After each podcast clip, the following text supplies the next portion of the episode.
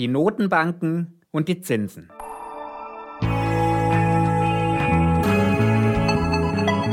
Hashtag Volatility, der Anlage-Podcast. Mit Thomas Altmann, Leiter des Portfolio-Managements bei QC Partners. Herzlich willkommen zu einer neuen Episode von Hashtag Volatility, dem Podcast über Kapitalmärkte, Geldanlagen und das aktuelle Börsengeschehen. Liebe Hörerinnen und Hörer, es gibt ein Thema, das die Märkte im Moment besonders bewegt und über das wir genau deshalb heute sprechen müssen. Und das sind die Zinsen. Starten wir mit einer Bestandsaufnahme. Bei allen Laufzeiten von 5 bis 30 Jahren sind die Renditen deutscher Bundesanleihen nach den beiden Zinssitzungen der Fed und der EZB auf neue 12-Jahreshochs geklettert. Dagegen haben die Renditen der kürzeren Laufzeiten bis einschließlich vier Jahre ihre Hochs dem März nicht wieder erreicht. Sie hören es schon raus. Die vielfach diskutierte Inversität der Zinsstrukturkurve hat deutlich abgenommen. Im Sommer lag die 30-Jahres-Rendite noch 87 Basispunkte niedriger als die 2-Jahres-Rendite. Jetzt liegt dieser Unterschied nur noch bei 17 Basispunkten. Gehen wir gemeinsam auf Ursachenforschung. Den Anfang bei den Zinsentscheidungen, den hat die EZB gemacht. Die erneute Anhebung um 25 Basispunkte hat den Markt dabei nicht allzu sehr überrascht. Mit jetzt 4% hat der Einlagensatz seinen bisher höchsten Wert in der Geschichte der EZB erreicht. Und Anleger und Analysten gehen davon aus, dass die EZB damit ihr Zinshoch erreicht hat. An den Börsen waren die Reaktionen auf die Zinsentscheidung der EZB überschaubar. Die große Bewegung die kam erst eine Woche später mit der Zinsentscheidung der US-Notenbank. Dabei hat sich die Fed für die erwartete Zinspause entschieden und ihren Leitzins unverändert gelassen. Soweit, so gut. Aber schauen wir auf den Inflationsausblick der Fed.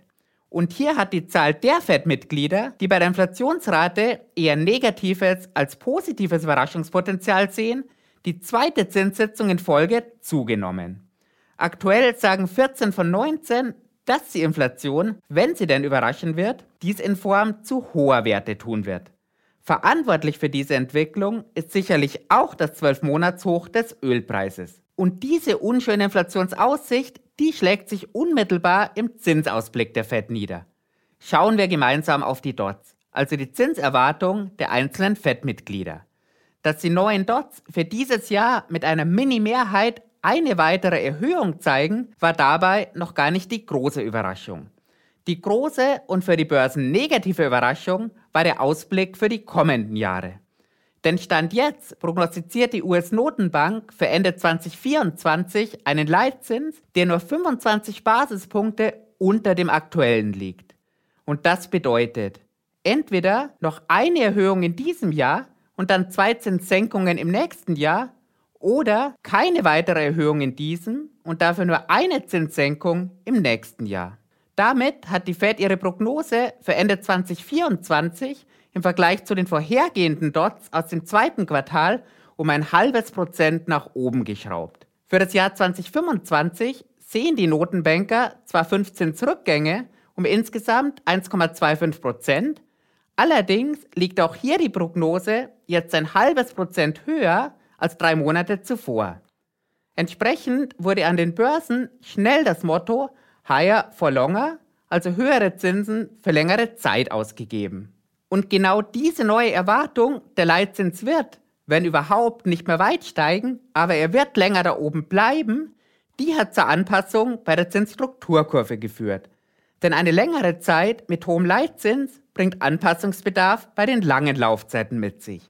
Und genau diese Entwicklung ist auch in den USA zu beobachten. Hier ist die Inversität zwischen Laufzeiten von 32 Jahren jetzt nur noch bei einem Drittel des Wertes aus dem Sommer.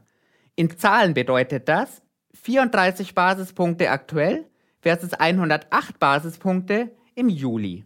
Wie viel stärker die Fed im Vergleich mit der EZB die Märkte bewegt hat, das wird an vielen Stellen deutlich.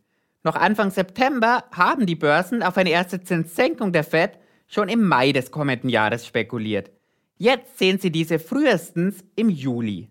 Dagegen lag diese Erwartung im Fall der EZB schon vor der Zinssitzung bei Juli. Und da liegt sie noch immer. Spannend ist auch ein Blick auf die impliziten Volatilitäten, also die zukünftig erwarteten Schwankungen.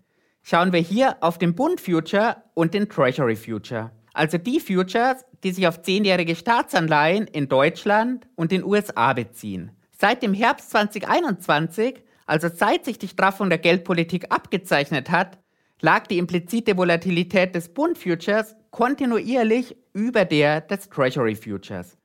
Nur einen Tag nach der Zinsentscheidung der Fed war die Volatilität des US-Futures plötzlich höher als die des deutschen Futures. Und das zeigt, welche Unsicherheit die Fed mit ihrer Anhebung der längerfristigen Erwartungen in den Markt gebracht hat.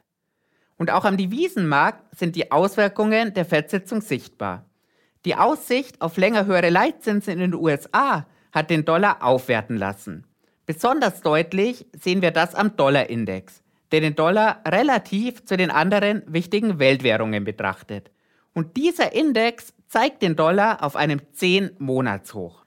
Einen Vorteil bringt die veränderte Struktur der Zinsstrukturkurve jedoch mit sich.